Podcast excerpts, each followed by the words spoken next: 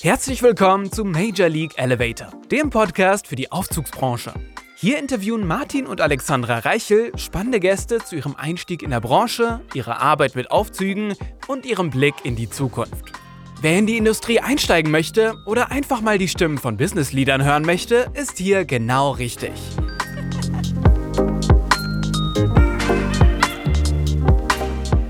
Herzlich willkommen bei einer neuen Folge von Major League Elevator.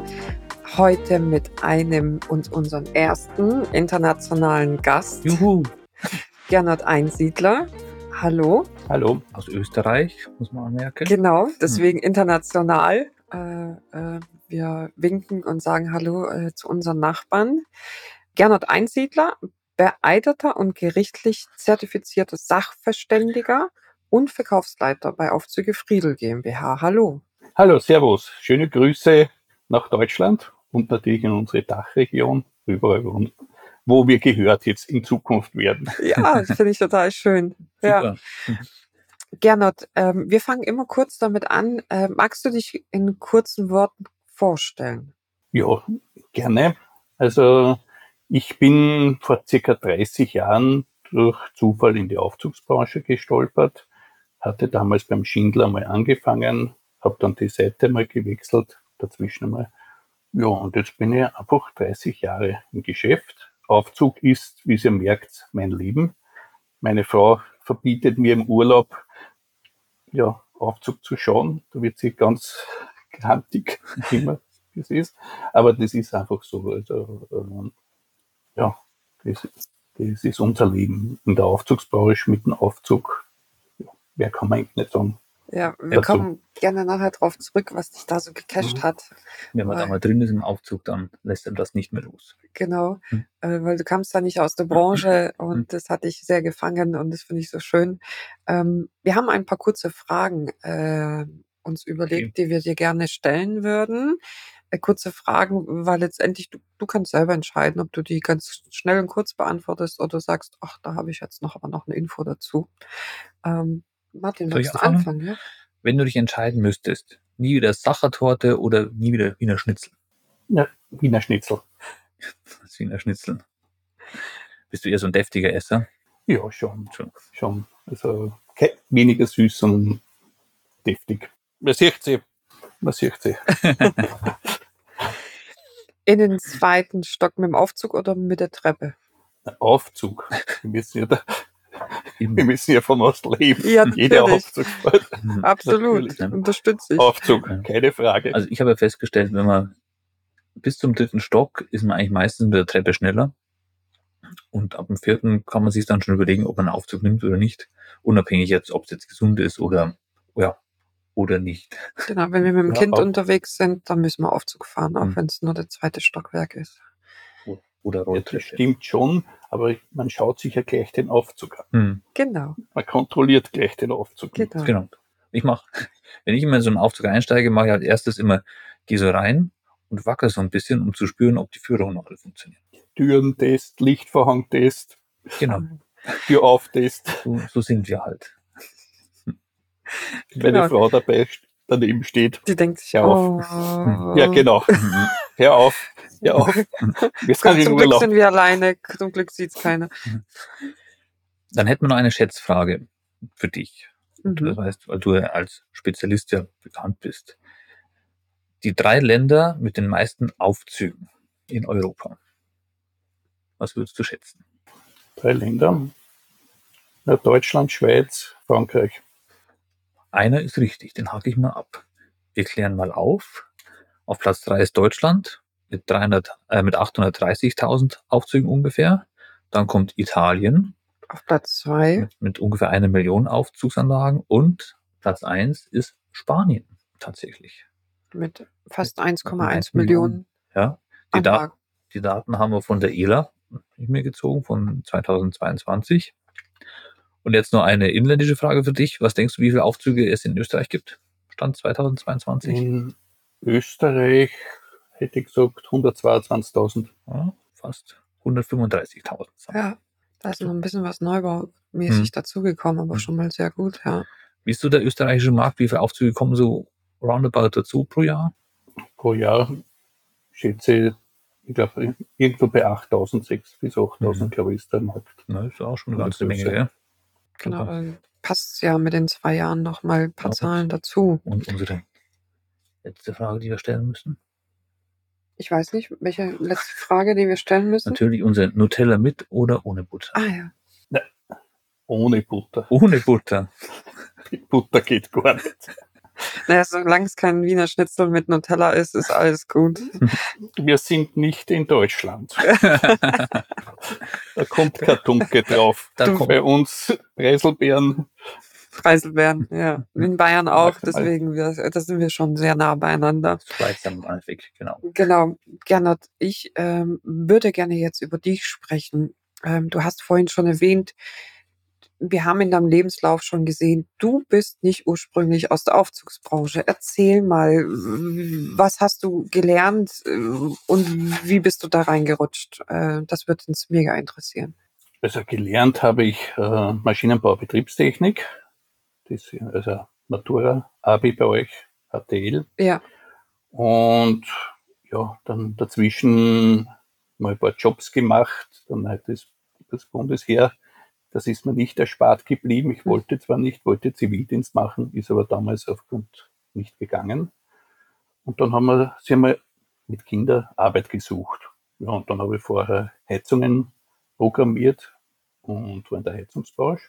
Und irgendwann nach vier, fünf Jahren, ja, dann will man sich einmal verändern und dann geht man mal in die Zeitung und schreibt einmal alle Firmen an, die halt irgendwie Maschinenbau in die Richtung einmal mhm. also dann was machen. Und da habe ich einfach dann über natürlich die Auswahlverfahren und so bin ich dann einmal einfach festgestellt, habe mir gedacht, Aufzug, Aufzüge fahren hinauf und hinab. Und nach 30 Jahren stelle ich fest, Aufzüge fahren noch immer hinauf und hinab. Wir haben nur alles viel komplizierter gemacht.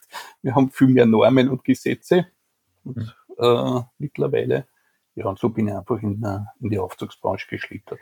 das heißt, du hast in der Zeitung tatsächlich von Schindler eine Anzeige gefunden und hast gedacht, das klingt spannend, da bewerbe ich mich. Äh, Schindler direkt nicht, das war über Jobcenter, Mhm. also natürlich Auswahlverfahren und ist nur drinnen gestanden Aufzugsbranche, aber nicht die Firma selbst. Ja.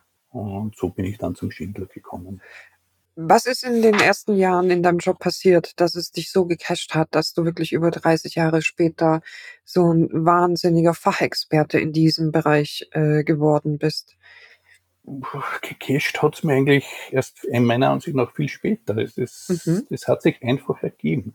Also der Schindler war eher der Einstieg, ich sag's einmal, dann in der Position, wo er die Abteilung geleitet hat, dann auch nach Ibicon, Luzern zu fahren im Konzern. Die ganze Technologie dahinter, äh, es ist einfach ein spannendes Thema gewesen. Und wie ich dann mich wieder verändert habe, dann habe ich noch viel mehr gelernt. Also man muss wirklich sagen, erst die Jahre danach, nach dem Schindler, hat man festgestellt, dass es auch andere Firmen gibt, die Aufzüge bauen können. Das Solange- stimmt. Solange die beim Schindler war, hat man glaubt, nur die können Aufzüge bauen.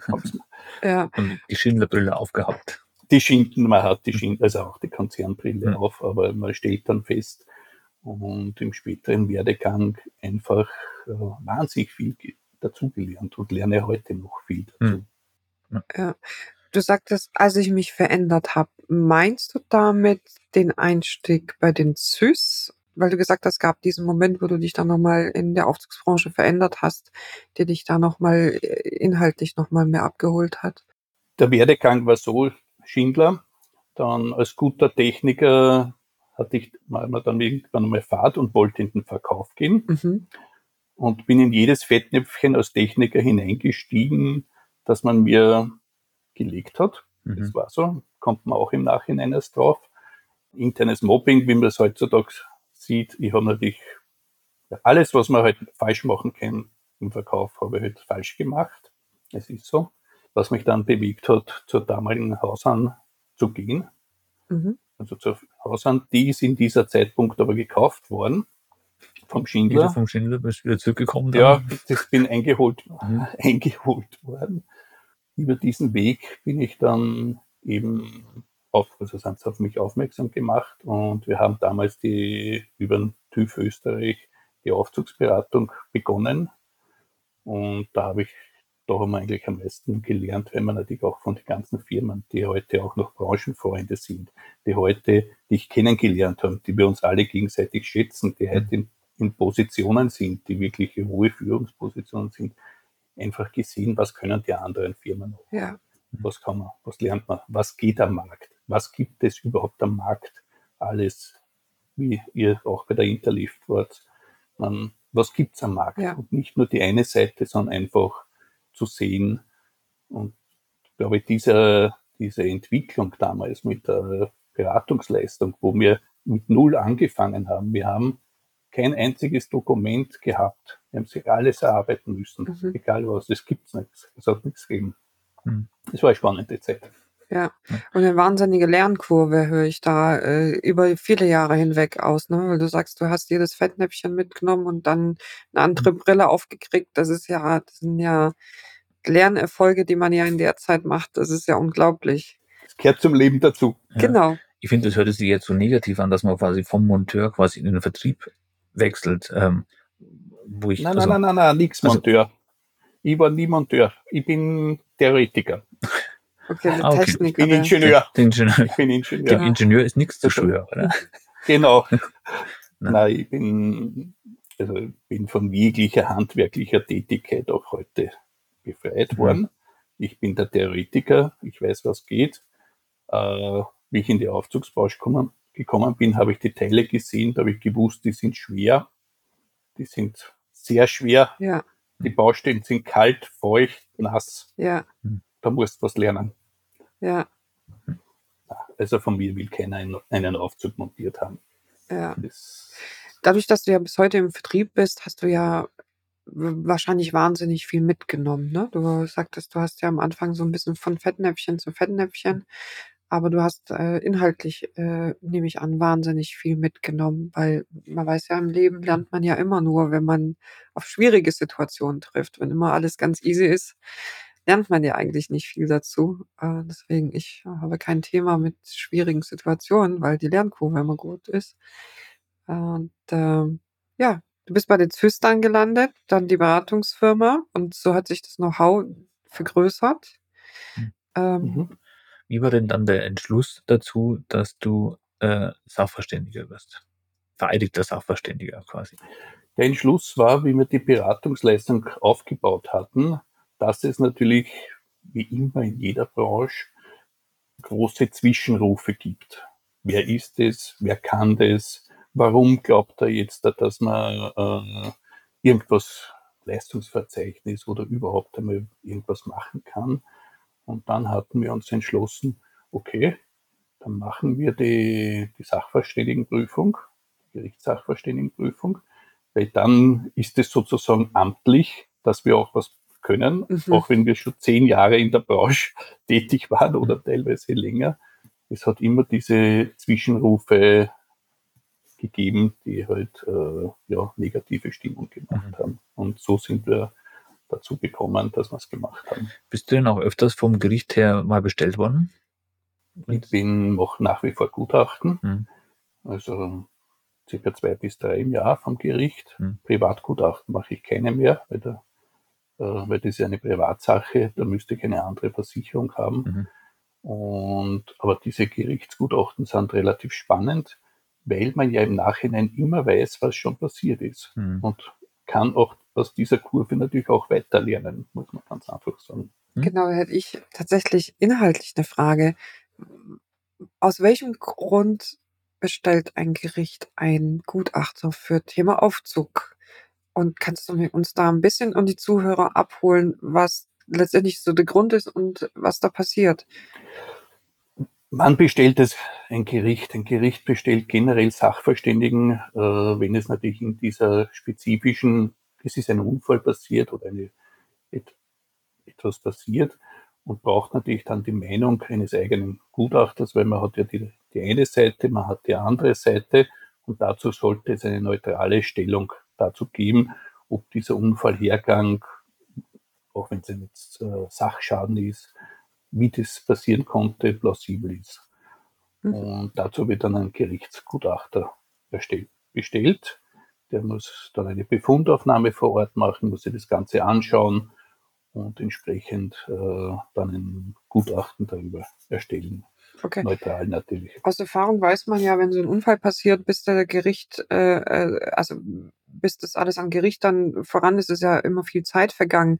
Wie kann ich mir das vorstellen? Da gibt es eine Anlage, da ist äh, irgendwas passiert, also zum Beispiel auch ein reiner technischer Schaden, gehen wir mal von Personenschaden jetzt mal nicht aus. Wird die Anlage außer Betrieb genommen, bis der Gutachter kommt, begutachtet oder äh, wie ist es dann in der Realität? In der Realität ist es manchmal sehr schwer, die Vergangenheit wieder zu rekonstruieren. Kann ich mir vorstellen, ja. wenn je nach Schwere wird normalerweise schon von einer irgendwie die Prüfstelle, ich sage jetzt einmal, hinzugeholt, der eine Bestandsaufnahme macht zu dem Zeitpunkt. Ja. Und auf diese Fotos kann man sich dann berufen. Wenn natürlich der Schaden noch da ist, kann man sich direkt begutachten. Aber wir reden ja dann doch, bis das vor Gericht landet, bis bestellt wird, bis alle Rechtsanwälte, bis der Termin geht sicher mal ein halbes bis dreiviertel Jahr. Genau. Ich habe jetzt ein Gutachten, das auch dann noch mündlich verhandelt wird. Äh, das ist vor drei Jahren passiert. Der Schaden ist repariert. Da ja. kann man sich nochmal auf die Fotos äh, äh, wiederhalten, die damals dokumentiert worden sind von den diversen Leuten und entsprechende halt. Gibt es denn einen Fall, der dir besonders in Erinnerung geblieben ist? Nein, nicht wirklich nicht wirklich. Es sind alle spannend. Es sind, hm. es, oh ja, es ist schon erst vor kurzem, wo ich auch die, also Konzern war, wo ich den Baumeister kenne, wo ich mit ihm auch schon gearbeitet habe, wo ich dann eine, das ist übrigens ein Thema, das ich dann auch geschrieben habe über die, den Witterungsschutz in Flinketin, wo ich das geschrieben gehabt habe wo ich mir die Anlage angeschaut, da hat man dann um 10.000 Euro oder noch mehr Geld Ersatzmaßnahmen gemacht. Wer tritt und dann bin ich dort gestanden mit allen und habe gesagt, jetzt erzählt's mir bitte, dass die Ersatzmaßnahmen, die ihr gemacht habt, äh, was wirken. Mhm. 14 Tage später hatte ich einen Anruf von der Aufzugsfirma. Wasser rennt nach wie vor in, in den Aufzugsschacht, wieder Kurzschluss, wieder, wieder Wasserschaden. Oh yeah. Ja, und das seit Jahren. Da haben alle Beteiligten sehr gut mitgeholfen. Ja. Ja, das sind spannende, spannende Themen, die man ja aus der Sicht nähert. Das heißt, du erstellst aber dein Gutachten überwiegend mit Papier, äh, indem du Fotos und äh, die Bestandsaufnahme, die vor Ort gemacht worden ist, betrachten äh, musst und äh, auseinander nimmst. Oder fährst genau. du tatsächlich zu der Anlage nochmal? Nein, jede Anlage wird besichtigt. Hm. Mhm. Ist, da muss man auch, man muss das auch besichtigen. Okay. Das ist äh, ich hatte mal einen Fall, den ich vom, vom Papier her machen, gemacht habe, weil ich von Wien nicht nach Kärnten fahren wollte, ja. weil eigentlich alles klar war. Das, da hätten sie mich fast dann schon als Sachverständigen wieder rausgeschmissen, weil ich keine Befundaufnahme vor Ort gemacht mhm. habe wobei die Fragen damals so klar waren, dass man das wirklich mit Fotos, mit Dokumentation, mit Unterlagen hätte machen können. Würdest du denn sagen, dass ähm, wie viel sagen, angezeigte Mängel auch wirklich ähm, wirklich äh, berechtigt sind oder oft auch Bauherren gibt oder andere, die einfach sagen, das schaut jetzt nicht so schön aus, wie ich es mir vorgestellt habe, das ist ein Mangel, das muss ja repariert werden und sonst zahlt es ihm seine Rechnung nicht. Und dann geht ja oft die Streitigkeiten los, weil er sagt, das ist Stand der Technik, das haben wir so vereinbart, aber ich habe mir was ganz anderes vorgestellt. Kommt es denn öfters vor, dass dann da so Streitigkeiten kommen? Zu mir nicht, nein. Also solche Fälle sind es nicht. Also da ist meistens schon was Gröberes hm. im Busch gewesen oder sonstiges. Oder Personenschaden oder wirklich Sachschaden. Hm. Also diese Streitigkeiten werden nicht über einen Sachverständigen geregelt. Ja, spannend, spannende Aufgabe. Letztendlich hat ja deine Sachverständiger äh, äh, Aufgabe ja wahnsinnigen Einfluss ja auch sicherlich auf dein Wissen, weil du bist mit so vielen Themen konfrontiert. Äh, inwiefern hatte es einen Einfluss gehabt dann auf deine tägliche Arbeit? Dann hat sich da wirklich enorm was verändert oder du sagtest, es war ja eigentlich nur die Bestätigung, dass wir das Wissen haben, aber dann kamen ja damit die Aufgaben, die ja dann als Sachverständiger ja auf dich zukamen. Hat es dann doch nochmal eine Wirkung gehabt? So auf deine generelle Tätigkeit? Ja, hat es. Hat es, weil man ja äh, aus den Fehlern, die man liest, einfach lernt. das, was ich zuerst gesagt, gesagt habe mit dem, äh, mit dem Witterungsschutz, war dann intern bei mir gleich die Anweisung, ihr schreibt das und das auf den Anlagenplan hinauf, ihr macht die Hinweispflichten an die Bauherren und wir setzen spritzwasserfeste Taster ein im Außenbereich, egal die paar Euro, die übernehmen wir. Einfach in der Hinsicht lernt man einfach dazu, um einfach äh, selbst sich abzusichern. Auch gewissen, ich sage es einmal gegenüber den Bauherren, gewisse Formulierungen, Hinweispflichten, wo ich äh, unsere Techniker drauf sage, bitte schreibt das. Wenn es äh, irgendwann einmal zu Streitereien ist, wir haben das geschrieben, wir haben hingewiesen, wir haben das gemacht. Auch wenn manche dann beratungsresistent sind. Die das gibt's, ja, tatsächlich. Na, die ja. gibt es sehr viele. Genau. Hast du das Gefühl, du kannst deine Kunden, die jetzt einen Aufzug benötigen, deswegen auch besser beraten? Ja, ja. Aber es war nicht nur ausschlaggebend, sondern die ganze Beratungstätigkeit, die ich ja über zwölf Jahre fast mit kurzer Unterbrechung gemacht habe, spielt natürlich schon sehr stark hinein. Weil ich einfach äh, mit allen drum und dran einfach ein großes Wissen habe oder mir angeeignet habe. Und das spielt natürlich schon eine große Rolle, all das. Das große Wissen, das du dir angeeignet hast, das behältst du nicht nur für dich, sondern du hast auch eine eigene Webseite. Genau. Die Aufzugsberatung.com. Es genau. hört sich jetzt vielleicht ein bisschen ähm, mehr Beratertätigkeiten an, aber wenn man auf diese Webseite geht, ich war da auch schon öfters drauf, ist da wirklich ein unheimlich großes Know-how und Wissen äh, wird da weitergegeben und, und präsentiert von Normen diverse Informationen, Beispiele, wie so ein Aufzug funktioniert. Ähm, da merkt man irgendwie, da ist schon sehr viel Herzblut reingeflossen in diese Webseite. Ja, das stimmt. Es ist auch nicht von heute auf morgen passiert, sondern die ersten Anfänge waren eben in der Beratungstätigkeit. Hm. Also die Homepage gibt's damals noch unter der AT-Adresse sicher seit ja, 15 Jahren und ist einfach gewachsen in der Hinsicht. Ich bin draufgekommen, dass immer wieder dieselben Fragen sind. Man hat vom Kunden immer, immer wieder dasselbe, kann, kann man erklären. Was ist ein Feuerwehraufzug? Wie schaut die Behindertengerechtigkeit aus?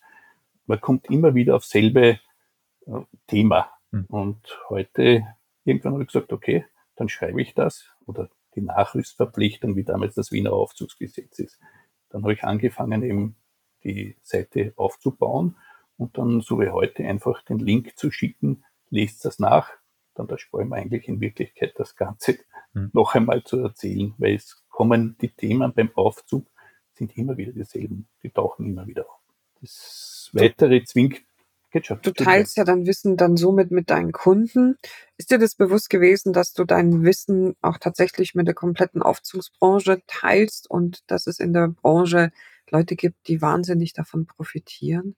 Äh, ja, das ist mir bewusst. Aber ich sehe das äh, ein bisschen anders.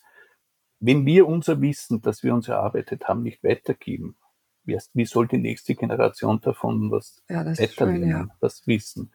Das ist es. Ich, meine, ich hoffe ja doch, dass man dann zum Schmied geht, also zu mir und nicht zum Schmiedeln. Und im Endeffekt sind das ja alles trotzdem unsere Kunden. Was nützt uns das, wenn die Kunden schlecht beraten werden? Da wird die ganze Branche schlecht gemacht. Wenn dann ein Aufzug nicht funktioniert oder äh, das Ganze nicht so ist, dann ist besser, nimmt einer das Wissen, und der Kunde ist im Endeffekt zufrieden, ja, ist schon klar, dass die, das Wissen da manchmal in eine andere Richtung fließt, aber im Endeffekt sind es unsere Kunden. Mhm. Ja. Und wenn ich dann den Aufzug übernehme, dann hoffe ich, dass, er von, dass das was Ordentliches ist und was Gescheites dran ist. Also wir werden den Link auch mal zu deiner Webseite in unseren Shownotes verlinken. Mhm. Genau. Okay. Ich kann mich ganz äh, heute offenlegen. Ich habe sehr oft diese Seite genutzt. Ich bin ja vor sieben Jahren auch in die Branche neu eingestiegen. Ich bin ja der Onliner, der googelt und deswegen habe ich diese Seite gefunden und ich habe, das ist mein Arbeitslexikon, Gernot. Mhm. Ja, es ist tatsächlich, wenn ich Wissen recherchieren möchte aufgrund deiner Struktur und äh, wie du aus deinem Blickwinkel die Themen dort angehst, ist es tatsächlich für mich ein Lexikon, Wissenslexikon geworden, dass ich äh, so vereint in der Form äh, nirgendwo anders gefunden habe. Ja, das kann ich einfach so wiedergeben, weil ansonsten muss man ja hier ein bisschen suchen nach der Norm und dann muss man nach der gesetzlichen Regelung suchen und dann hat man viele Quellen und äh, letztendlich hilft das. Also äh, an alle äh, Branchenfremden, die in die Branche rein möchten, ein Appell, schaut bitte auf diese Seite. Ja, also ihr kriegt dort ein Wissen, das ist unfassbar. Mhm. Ähm, also das bildet ein. Ja, und vielen Dank dafür für deine Arbeit, Gernot, äh, an dieser Stelle. Danke, danke dir. Ja, und die Webseite zwingt mich natürlich auch zum weiteren Lernprozess, muss man ganz einfach sagen, weil ich dadurch, dass ich sie ja betreibe, auch da muss man wieder sagen, verdienen wird, tut man nichts, das ist reines privates Hobby. Ich versuche mich selbst auf den Stand der Technik zu halten. Also wenn jetzt was Neues rauskommt. Die eine oder andere Seite ist auch so entstanden, weil ich mich einfach geärgert habe. Ich habe mich geärgert über die ZÜS, ich habe mich geärgert über Kunden, ich habe mich die einfach geärgert und habe gesagt, okay, jetzt beschäftige ich mich mit dem Thema mal intensiv. Jetzt gehe, so wie du sagst, durch den Google oder wie immer man das nennt, und schau mal alle diese Informationen und lese einfach nach. Lese, was steht drüber, wie steht die Norm, was steht drinnen und äh, den, auch den Beitrag, was ich erst vor ein paar Wochen gehabt habe über die Geschwindigkeit vom Aufzug, die Webseite, wo ich, die ist reinen aus Ärger entstanden. Die ist entstanden, weil ich äh, beim Kunden war, der lauter einen Aufzug gehabt hat mit 18 Zwischenstationen, also kleine, kleine mhm, Zwischen Stockwerken, mhm. aber 1,6 Meter fahren wollte. Und dann habe ich gesagt, das bringt nichts. Den Auftrag habe ich am Ende des Tages nicht bekommen. Das hat dann wer andere bekommen. Aber so sind die einen oder dann. Der dann 1,6 Meter fahren kann dann. Aber ist nicht Ja, bei wenn es lauter 70 Zentimeter Abstände hast ja, ja. oder Meter, also man kommt da nicht auf Geschwindigkeit. Hm. Ja. Äh, das UCM-Thema. Jeder hat, wie das UCM 2012, also die Seite später entstanden, jeder äh, mit dem UCM-Thema ist entstanden ist. Jeder, jeder hat was von über UCM erzählt. Ich denke mal, das steht so nicht. Also habe ich angefangen, drüber nachzulesen, zwinge mich damit einfach äh, sich mit dem Thema zu beschäftigen und sich selbst weiterzubilden. Ja. Wenn mir was Neues einfällt, dann schreibe ich wieder eine Seite. Ja. Aber heute schreibe ich mehr auf LinkedIn. Naja, du gehst ja nicht nur den Schritt der eigenen Weiterbildung, sondern du teilst dein Wissen. Und äh, ich habe äh, höchsten Respekt vor allen Menschen, die einfach Wissen teilen wollen, äh, weil, so wie du sagst, man will ja was hinterlassen, können aber nicht alle. Und deswegen finde ich es umso schöner, wenn es einfach viele Menschen oder einige gibt, die es tun, ja, weil man ja dann einfach was weitergibt, was man selbst erarbeitet hat und nicht unbedingt ja dann auch immer gleich sofort irgendwie ein Geld dafür sehen will. Ja, das, ich bin mir sicher, es kommt irgendwann mal zurück, aber letztendlich äh, hinterlassen wir ja auch was. Ja. Mhm. Ist enorm wichtig. Ja, ja danke nach, dafür. Nach deinen Erfahrungen würde mich jetzt mal interessieren, gibt es denn große Unterschiede zwischen dem Markt in Österreich und in Deutschland? Auch jetzt was jetzt bestimmte Re Regulierung angeht? Ich tue mir natürlich schwer, den deutschen Markt einzuschätzen. Ich kann nur über, ziemlich stark über unseren Markt reden, mhm. ja. wie die Situation ist. Ähm, wollen wir jetzt über dieses Thema kurz plaudern? Gerne, ja. Also erzähl oder? mal, wie, wie, wie ist es denn bei euch in Österreich? Ihr habt ja hm, natürlich durch die Fläche äh, etwas weniger Neubau wie Deutschland, aber doch schon auch eine ganz gute, enorme Zahl, die du vorhin schon genannt hattest. Hm. Wie, wie ist denn die Branche aufgestellt? Wie ist es mit Fachkräften? Äh, wie verhalten sich zurzeit die Preise? Das würde uns interessieren. Hat sich da jetzt, äh, ist alles im Normalniveau? Ist es irgendwie explodiert? Die Preise. Fangen wir mal aus, einmal Fachkräftemangel Mangel haben wir nach wie vor, genauso wie in Deutschland. Da hat sich nichts geändert. Die Preise in Österreich sind niedriger als in Deutschland. Das ist, der deutsche Markt hat höhere Preise. Okay. Und bei uns in Österreich herrscht ein, gerade dort, wo der Standardmarkt ist, also 630 Kilo normaler Wohnbau, ein extremes Verdrängungspotenzial. Das heißt, äh, es ist meiner Ansicht nach genug Kuchen da, aber die Gier der Konzerne ist einfach zu groß. Okay. Das heißt, äh, wir haben Preise, die ruinös sind. Die sind einfach, deswegen geben auch Mittelständler oder kleinere Firmen äh, verkaufen die Firmen, weil sie einfach nicht mehr weitermachen wollen in der Hinsicht. Mhm. Und es kommt aber nichts mehr nach. Das heißt, die Aufzüge kriegt man zum Schnäppchenpreis. Ähm, mhm. Und was zahlt hinterher die Zeche. Genau, was denkst du, woher dann der Konzern tatsächlich dann aber sein Geld kriegt, um wiederum seine Mitarbeiter bezahlen zu können? Ja, gut, das wissen wir über die Ersatzteilpreise. Das wissen wir, weil das durch die gesperrten Konzernprodukte natürlich entsprechend hier, ob er jetzt die Wartung macht oder nicht, wir müssen es einfach kaufen mhm. dort. Und wenn man auch die, die Zeiten, was Konzerne teilweise an Wartungszeiten vorgeben, also wie wenig, dann weiß man schon, wo die Gewinnmaximierung mhm. drinnen genau. ist. Was ist denn so die, der durchschnittliche Wartungsvertragslaufzeit in Österreich, wo man so vorfindet bei den Aufzugsbetreibern? Ja, Tendenz geht fünf Jahre. Tendenz geht auf fünf Jahre. Die fünf mhm. Jahre.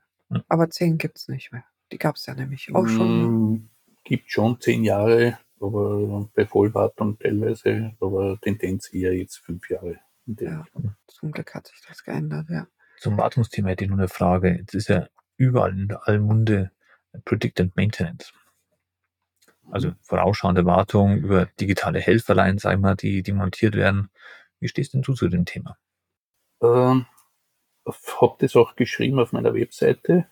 Wartung 2025, ja, es wird diese Zukunft, es wird meiner Ansicht nach die Zukunft sein, dass man eben hier die Wartung auch im Vorfeld plant oder von der Ferne, Fernwartung, richtige Fernwartung, wir reden jetzt wirklich von dem. Aber wir sind natürlich alle nicht so weit in der Branche. Also diese Helferlein, vor allem wenn man überlegt, wir haben Anlagen, die 25 Jahre alt sind, 30 Jahre. Wie will man die Sensorik dazu bauen? Wie soll das funktionieren? Hm. Wie, wie soll, wie? Man wird nicht herumkommen, trotzdem vor Ort hinzufahren und eine ordentliche, saubere Wartung zu machen. Eine Störungsbehebung aus der Ferne wird man mit neuen Technologien machen können. Keine Open-Technologien, wo man reinschaut. Da ist aber noch sehr viel Potenzial und Entwicklungs. Wie ist denn, du bist wirklich mit den, mit den Betreibern auch im Gespräch äh, täglich, ist denn das auch von den, stößt es auf offenen Ohren, auf, auf Interesse, solche Sachen, oder ist das den Betreiber eigentlich relativ wurscht, Hauptsache der Aufzug läuft? Zweiteres, hm. wurscht. Also wenn nicht wirklich äh, größere Betreiber sind, die das haben, aber auch hier äh, die Hausverwaltungen, die Damen, die dort sitzen, Herren, hm. das muss man ja richtig sagen. Der Aufzug ist ein Nebenthema. Die haben auch Kapazitätsprobleme, die interessiert das nicht. Der Aufzug muss fahren aus. Hm. Stör möglichst störungsfrei, möglichst problemlos, wenn eine Störung da ist, schnell und rasch behoben. Ja. Ich habe mich tatsächlich bei dem Thema ganz groß gefragt, ob vielleicht die Branche wirklich anfangen müsste, diesen Vorteil für den Kunden, für den Aufzugsbetreiber ganz klar zu kommunizieren. Ich habe oft den Eindruck, dass in der Branche ja über die, über die Möglichkeiten geredet wird und wir machen alle immer große Augen, wenn wir sehen, was alles mittlerweile geht. Äh, und äh, der Branchenkenner, der spielt das in seinem Kopf durch und denkt sich, ach geil. Aber ich habe mir wirklich ganz klar, äh, ich bin nach der Interlift, als wir nach Hause gefahren sind, im Auto gesessen und habe mir ganz groß die Frage gestellt, warum fängt die Branche nicht an, diesen Vorteil für den Kunden, der letztendlich ja die Rechnung zahlt, der, wo die Rechnung zahlt, muss den Vorteil erkennen. Äh, ansonsten wird das alles überhaupt nicht durchschlagen. Ja, also und, ähm, ich finde schon, dass es an der Branche liegt, dass man anfängt, darüber zu kommunizieren, äh, nach draußen hin. Ja. Ich bin heute, die Frage ist, ist für mich, interessiert es den Endkunden? Hm. Wenn er deswegen einen Vorteil hat und weniger zahlt, dann interessiert es ihn. So ist es bei allem. Wenn er monetär einen Vorteil hat, wird es ihn interessieren. Alles andere wird ihn interessieren. Hm. Und wenn also er vielleicht weniger Ärger hat, dann sagt er, ich zahle das gleiche, aber weniger Ärger ist schon auch mal was. Ja? Wenn, wenn man weniger Ärger hat, natürlich, ich sage, das ist an, äh, alle Vor also das ist eben äh, schon die Vorteile, er, dass man das kommunizieren kann. Aber sonst, wenn ich einen Drucker oder Kopierer habe, so wie im Büro, interessiert das nicht. Ich will, dass er funktioniert. Ja. Und genauso ist der Aufzug. Wenn ich irgendwo hingehe, will, will ich, dass der Aufzug genau. funktioniert. Genau. Mich interessiert es beim Drucker erst, wenn ich entweder weniger dafür zahle oder einen riesen Vorteil, zum Beispiel eine Zeitersparnis habe oder dieser Drucker weniger ausfällt, ja, und ich weiß, der läuft und läuft und da muss keiner hinkommen und ich muss keinen Techniker anrufen und ich muss nicht einen Tag warten, dass mein Drucker wieder geht oder zwei, ja, dann interessiert es mich durchaus, ja. Aber letztendlich ist es so wichtig, dass wir ja diese Vorteile, die dadurch entstehen, einfach mal nach außen hin ich sag auch im Thema Marketing ganz klar positionieren und kommunizieren. Ja, und das finde ich in der Branche äh, noch sehr, sehr dürftig. Ja. Weiß nicht wo, warum. Entweder ist es nicht angekommen beim Marketing oder es soll noch nicht kommuniziert werden oder vielleicht wissen die ja nicht, was sie kommunizieren sollen. Aber wenn es diesen Schritt braucht, muss da noch ein ganz Stück was passieren, ja. Nur die Frage ist halt auch schon dahingehend, wer kommuniziert Das ist dann halt einseitig doch konzernmäßig und kommt man an den Endkunden? Das ist halt die Frage. Kommt man wirklich bei allen diese Sachen immer wieder an den Endkunden? Also wir haben so viele Zwischenhändler bei uns. Ich sage es bewusst jetzt Zwischenhändler. Meine Architekten, meine Bauherren, bis zu dem Nutzer, der den Aufzug tagtäglich benutzt. Da sind so viele Schnittstellen, dass der, der den Vorteil haben könnte, äh, gar nicht äh, die Information kriegt, weil es Aufzugsbranche einfach ein Nebenthema ist. Hm. Das ist da ist, ja, da ist teilweise die Küche in der Wohnung wichtiger als der Aufzug. Ja, ja, ja. Ich hätte da so ein paar Ideen, aber die verrate ich jetzt nicht. Gernot, ja, danke für deine Einschätzung da ähm, zu dem Thema. Du hast auf LinkedIn auch äh, geschrieben, deine Frau freut sich, wenn du mal nicht Aufzüge ich, wie war das Wort? Kannst du mir auf die Sprünge? Aufzügelst. Genau. Aufzügelst. Ähm, woher stammt das? Das äh, äh, fand ich so nett. Nein, meine Frau ist natürlich, meine jetzige Frau, bin ja schon mal geschieden, meine jetzige Frau ist natürlich leidtragende Aufzugsmitwissende. Freut sich auch, sie darf auch meine Gutachten querlesen. Ach. Sie ist die, die immer ja, Gute Nachtgeschichten, oder? Ja, wenn ich mal Gutachten mache, dann muss ich es immer querlesen. Nicht nur, dass die, das Deutsch, meine Grammatik und Legastheniker Fehler ausbessern darf, sondern äh, einfach hier einfach die, die, ist das, was ich geschrieben und die Fotos hineingegeben habe und ist das Ganze plausibel. Mhm. Weil sie einfach mitleidend ist. Okay. Und da sagt natürlich schon auch heute Nachmittag, äh, ab einem gewissen Zeitpunkt gehörst du mir. Unter der Woche, Arbeitswoche, kannst du machen, sozusagen, wie du willst, bis zu einem gewissen Zeitpunkt, das haben wir vereinbart. Und auch im Urlaub hörst du auf, irgendwas äh, zu machen oder ich sage jetzt einmal, äh, so wie mir der Martin zuerst gesagt hat, es ist halt einfach in uns drinnen, man schaut, aha, so, aha, ja. Wer hat denn den Aufzug gebaut? Wie schaut das aus? Hat er sich was überlegt? Äh, sind alle Sicherheitsfunktionen da? Warum hat der Architekt sich nicht irgendwas mehr überlegt, wo man denkt, äh, im Hotel wieder. Hält der bündig der Aufzug. Wieso hat man nicht um, um äh, 2000 Euro mehr investiert und hätte etwas Schöneres machen können? Mhm. Äh, es ist einfach so und da sagt es natürlich, äh, wir sind jetzt im Wochenende, wir sind im Urlaub. Ein bisschen tut das sehr akzeptieren, aber äh, du musst jetzt keine Prüfung machen von dem Aufzug und keine, kein Gutachten drüber stellen. Aber sie liest gerne noch, also sie oder macht es widerwillig, diese äh, deine Gutachten gegenzulesen. Und äh, kann gibt sie dir auch manchmal ein Feedback dann und sagt das und das? Also ist sie schon so natürlich, gut im Thema? Natürlich, natürlich. Äh, es ist mir schon passiert, äh, ist, dass meine Gedanken schneller sind als meine Hände und, und ich bei manchen sind und dann, und ich dann was umgeschrieben habe und dann hat ein ganzer Absatz gefehlt, ja. sozusagen, der, der einfach dort steht und ich das gelesen habe, ich lese da drüber, das braucht dann eine Zeit halt, bis das Ganze ist. Und dann sagst du, da fällt irgendwas, da hast, das hast nicht zu Ende geschrieben. Irgendwas stimmt so, da nicht. So. Irgendwo, das stimmt da nicht. Das ist nicht mehr. Das finde ich gut, ja. Nein, sie, sie, meine, sie hat da schon Mitleid und sie kennt sich auch aus und sie freut sich auch. Und äh, wir reden natürlich auch drüber, über Projekte oder sonstiges. Hm. Äh, sie ist also schon äh, auch investiert. Okay. Darf ich fragen, Aber was sie beruflich macht, äh, um festzustellen, ob irgendwie ein Zusammenhang vorherrschen kann oder nicht? Na, sie ist jetzt schon in Pension. Okay. Sie, okay. Also hat gar keine Zeit. War mehr. aber auch überhaupt, überhaupt kein, äh, ich sage jetzt mal überhaupt äh, branchenfremd. Hm. Okay. Also überhaupt nichts mit Aufzug oder Aufzugsbranche zu tun gehabt. Ich hätte noch kurz ein Thema zum Sachverständigen nochmal zurückzukommen. Ja, gerne. Wie wird man denn überhaupt? Also was muss man tun? Vielleicht ist ja der eine oder andere auch interessiert daran, diese Richtung einzuschlagen. Was muss man denn, vielleicht ist, ich weiß nicht, ob es ein Unterschied ist in Deutschland und Österreich, aber was muss man in Österreich tun, um vereidigter Sachverständiger zu werden? Zuerst muss man sich mal überlegen, warum, warum man bei Gericht einen Antrag stellen. Das heißt, äh, da wird Gericht einen Antrag gestellt und dann sagen die, okay, wir brauchen hier noch Sachverständigen in diesem Fachbereich. Wenn das Gericht das okay gibt, dann beginnt der Lernprozess. Dann darf man, das Ganze hat dann in Summe mit allen Kursen ein Jahr gedauert. Also dann lernt man über, wie schreibt man Gutachten, was ist mit der Rechnungslegung und, und, und. Da gibt es halt verschiedene Kurse, die man belegen darf, muss, mhm. kann, mhm. wie immer das ist.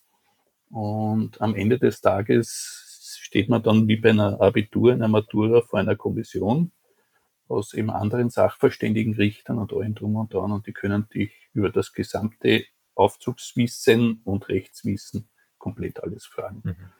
Und wenn man diese Mini-Matura, Abitur bestanden hat, ja, dann wird man vereidigt von einem Richter und kriegt halt einen Ausweis und kann ab dem Zeitpunkt stolz rumlaufen. Stolz, stolz herum Bedeutet aber, dass man tatsächlich schon ein gutes Aufzugswissen haben sollte über die grundsätzlichen Regelungen und Techniken. Ja, ja also ich glaube, man muss, wie jetzt, also man muss äh, mindestens Matura haben, also Abitur, man muss eine Zeit lang auch in der Aufzugsbranche gearbeitet haben, man muss die, also ein Ingenieur, man muss schon nachweisen, dass man in dieser Branche tätig war und auch die entsprechende Zeugnisse und Befugnisse also mhm. gelernt hat und dass man halt verschiedene Positionen schon durchgemacht hat von Technik und so weiter. Aber ich glaube, man sollte es nicht aus dem Ehrgeiz heraus machen, irgendwie Geld zu verdienen, weil ich glaube, so viel Geld ist nicht zu verdienen mit solchen sachverständigen Geschichten, oder? Für den Aufwand, was man auch betreiben muss, dann, also über die lange Zeit. Also meine, meine Zertifizierung rennt nächstes Jahr aus und meine Frau sagt immer wieder, überlegt er das, ob du das noch weiter äh, machen, verlängern lassen willst weil in Wirklichkeit äh, bleibt nichts über. Mhm. Das ist äh, wäre auch ein Hobby, aber das, was man dann verdient, muss versteuert werden, gehört zum, zum normalen Gehalt dazu. Da kommt man wieder in eine andere Gehaltsabrechnung und leben kann man von dem Gutachten nicht. Mhm. Also das ist eher, wie ich zuerst gesagt habe, eher auch ein Hobby dazu. Ja. Aber man lernt dazu. Man lernt relativ stark eben aus den Fehlern von anderen. Hm. Und vielleicht das Netzwerk, was man dadurch nochmal ein bisschen mehr aufbaut, hilft dann ja vielleicht auch dann dazu. Ja. Wir haben bisher unsere Gesprächspartner äh, in unseren Gesprächen nach einem interessanten Erlebnis im Mitaufzug oder im Urlaub sonstiges gefragt. Hast du irgendein Erlebnis mit irgendeiner Anlage, die dir besonders im Kopf hängen geblieben ist?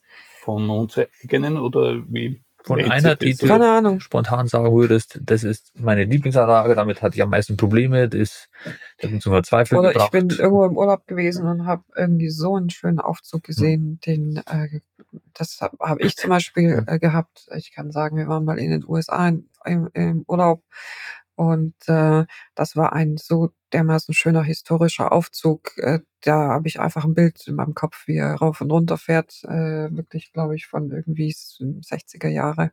Aufzug sieht man ja selten hier in Deutschland, in den USA, der noch komplett so offen mit diesen Gittern, wie man sie aus dem Film kennt. Mhm. Äh, und das ist mir so besonders im Kopf hängen geblieben. Äh, und genau, das, die Frage an dich, ist irgendwas so einmal speziell bei dir im Kopf hängen geblieben? Nicht wirklich, weil ich sage, meine ganzen Aufzüge sind irgendwie meine ganzen Babys. Mhm. Das ist auch das Aufzugzügeln, wo ich mir dann durchfahre, sage und meine Frau sagt, da habe ich was geplant gehabt damals und da ist einer von mir drinnen und da, da können wir, fahren wir jetzt auch noch vorbei. Was machst du jetzt? Da ich wink meinem Aufzug zu das sind also diese Geschichten. Es gibt schon ein paar Projekte oder äh, Sachen, die man halt schon Highlights waren in der letzten Zeit oder auch davor, mit denen, wie man auf der anderen Seite also Beratungsleistung gemacht hat, die natürlich häng, schon hängen geblieben sind. Hm. Ja. Zum Beispiel, zum Beispiel war einmal die Geschichte mit einem Hotel im ersten Bezirk in Wien, wo wir, das waren die Anfänge, wo wir den, keine Kräfte in den ganzen Boden hineinleiten haben dürfen. Also der hat im Prinzip, wenn die, der, das Keller weg ist, muss der Aufzug mit allen drum und dran noch immer dort hängen. Ja. Und dann haben wir dann noch dazu reduzierter Schachtkopf, eine reduzierte Schachtgrube dazu. Also alles, was man so hat. Und alles weggelassen. Ja, genau so richtig. Und das waren halt schon, danach haben wir noch ähnliche, ähnliche Projekte gebaut. Aber wie ich das verkauft habe, hast du, hat man durch das Telefon das Augenrollen und Verzweifeln meiner Techniker und der Geschäftsleitung und alle gehört und habe gesagt, ja, so und so kann man das machen mit dem Statikergerät und allem drum und dran. Also den Statiker dorthin gebracht, gesagt, wir machen hängende Führungen. Äh, das haben sie vor 100 Jahren können, wieso können wir es heute nicht? Mhm. Wir müssen dort die Unterkonstruktion. Und wenn man so ein Team hat wie ich im Hintergrund, äh, dann weiß man es auch, dass man es umsetzen kann. Also Sie denken nicht, da kommt wieder der verrückte Theoretiker, der, äh, äh, sondern Sie sagen, ja, da kommt der Gernot, der hat sich das ausgedacht, jetzt machen wir das so, das wird schon gehen. Oder waren Sie skeptisch oder haben Sie gesagt, machen wir und äh, hat funktioniert? Ja, skeptisch schon, aber ich sage mal, die, wie hat einmal ein Branchenfreund von mir Freund gesagt, das ist halt der Gernot. Man kennt mich, man kennt mich und die Gratwanderungen, die ich halt zutraue mir und auch meinen Leuten im Hintergrund, ja, das ist halt und äh, das sind auch diese Herausforderungen, die er dann, wo man dann stolz sein kann, dass man das dann wirklich gemacht hat. Ja. Dass das ist natürlich, aber wir haben in der Firma relativ viel Know-how, weil wir sind doch einige schon länger dabei und wissen, wie es einfach geht, auch wenn wir dabei lernen. Und beim nächsten Projekt geht es viel einfacher wieder. Also wenn jemand im Aufzugsbereich denkt, das geht nicht, ruft einen Gernot an, der überlegt sich was, wie es geht. Geht nicht, gibt es nicht bei ihm. Naja, hin und wieder mal schon, aber ich sage es einmal, äh, es ist halt schon, kommen jetzt auch die Normen da zurück, diese Normen, Gesetze einmal wirklich genau zu lesen, was steht da drin. Wo ist diese Grenze? Nicht, weil es irgendein Süß sagt, sondern was steht im Gesetz? Ja. Wo, was steht wirklich drin? Was steht in der Norm? Was muss man wirklich? Gibt es eine Grenzwanderung? Kann man was machen? Hm. Das ist halt, ist halt eine spannende Herausforderung. Findest du denn, der Aufzug ist mit Normen äh, ähm, oder auch äh, anderen Sachen überreguliert? Ja, mittlerweile. Hm. Ja, also die Überregulierung nimmt schon zur Hand. Ich meine, die Dummheit der Menschheit wahrscheinlich im Quadrat auch. Ja. Das ist halt die Problematik. Aber wenn ich mir überlege, dass wir, wie ich aufgewachsen bin, äh, türlose Fahrkörper noch gehabt haben in Wien, die wir dann später nachgerüstet haben. Und alle diese Sachen, ich dürfte ja nicht mehr leben, ich, weil ich ja damals auch schon Aufzug gefahren bin, wenn man heute sich die Gesetze und Normen anschaut. Mhm. Und man sieht ja auch, dass die Unfälle Ärger werden, weil ja die Leute nicht mehr aufpassen, weil es einfach wieder selbstverständlich ist. Das ist mhm. wie beim Autofahren. Es, man hat es überreguliert beim Autofahren. Ich habe ABS, ich habe alles. Damit kann ich ja mit 130 in die Kurve hineinfahren. Also kann ich es ausreizen. Mhm. Ja, genau. Und da ist einfach zu viel Technik schon drinnen, die aber auch Störungen ja. machen und Probleme machen. Aber wie Meister Ida schon sagte, es muss auch blöde Leid geben, aber es werden immer mehr. Ja, ja, und, und ja, also diese Regulierungen sind halt meiner Ansicht nach. Wer darf in einen Aufzug rauf, wer darf in einen Maschinenraum rauf? Äh, das sollten Fachkräfte sein. Hm. Ich habe noch ein, zwei Fragen ja. von vielleicht Mythen, die ich über den österreichischen Aufzugsmarkt gehört habe. Da kannst du mir bestimmt Abhilfe schaffen. Ich habe mal gehört, also wirklich, das hat mir irgendjemand erzählt, dass es sehr schwer ist, so was jetzt in Deutschland fast das äh, Usus ist, so mit maschinenlosen Aufzügen, mit geringer Unterfahrt, geringer Überfahrt zu arbeiten, dass das in Österreich sehr viel schwerer ist, sowas äh, durchzubekommen. Ist das richtig? Das ist nicht nur richtig, das ist kein Mythos, das ist Tatsache. Mhm. Das ist Tatsache. Äh, reduzierte Schachtköpfe und reduzierte Schachtgruben kann man nur unter Bedingungen bauen, wenn eben es eine, eine Untersagung von einer Behörde gibt, zum Beispiel Denkmalschutz, dann kann man, oder andere Gründe gibt, dann kann man es bauen. Und dann gibt es ein drittes Verfahren, das sehr, sehr aufwendig ist und auch sehr zeitintensiv ist. Also der Hintergrund sehe ich schon ein bisschen in der Vergangenheit. Äh, wir hatten früher im Bestand sehr wohl reduzierte Schachtköpfe und reduzierte Schachtgruben bauen dürfen. Aber man hat das Ganze natürlich äh, wieder mal übertrieben. Das heißt auch im Neubau. Man hat damals die, die Spezialaufzüge mit, ja, mit 40 Zentimeter gebaut, mit reduzierten Schachtköpfen. Und dann hat der Gesetzgeber einfach gesagt, nein, begründet das, baut im Neubau einfach ordentliche Schachtgruben. Es ist ein Arbeitsplatz, Arbeitsplatzsicherheit zählt oben und unten und äh, hat dem eine Regel vorgestellt. Mhm. Und gesagt, okay, wir haben Ausnahmen, aber begründet das. Nur weil ihr das nicht wollt und weil es nicht, weil euch was der Sport, liebe Bauherren, nein, baut was ordentliches, Arbeitsschutz geht vor. Und mit Maschinenraum oder ohne Maschinenraum, gibt es da einen Unterschied oder ist das? Nein, das ist, das ist einfach, äh, die normmäßigen Abstände müssen, müssen einfach eingehalten werden. Ja, aber ob jetzt mehr mit Maschinenraum gebaut wird oder ohne? Bei uns? Ja. Wir bauen eigentlich nur mehr Maschinenraumlose. Okay. Also, also die Tendenz ist eigentlich, dass sie, ich würde sagen, äh, fast nur mehr Maschinenraumlose gebaut werden. Mhm. Im Lastenbereich noch Hydraulik, äh, im Einfamilienhaus auch noch Hydraulik oder dort, wenn ich Spezialgeschichten habe, hydraulische Aufzüge, aber äh, sonst eigentlich triebwerksamlos. Was ja auch nicht immer zum Wohl des Monteurs ist, muss man auch sagen. Es ist aber seitdem der Krone das erfunden hat, halt einfach äh, Stand hm, der hm, Technik. Ja. Und eine weitere habe ich noch gehört mit hydraulischen Anlagen, dass es auch relativ schwer ist, Hydrauliker äh, bei euch in Österreich zu bauen, weil es auch das Wasserschutzgesetz da härter teilweise ist als bei uns.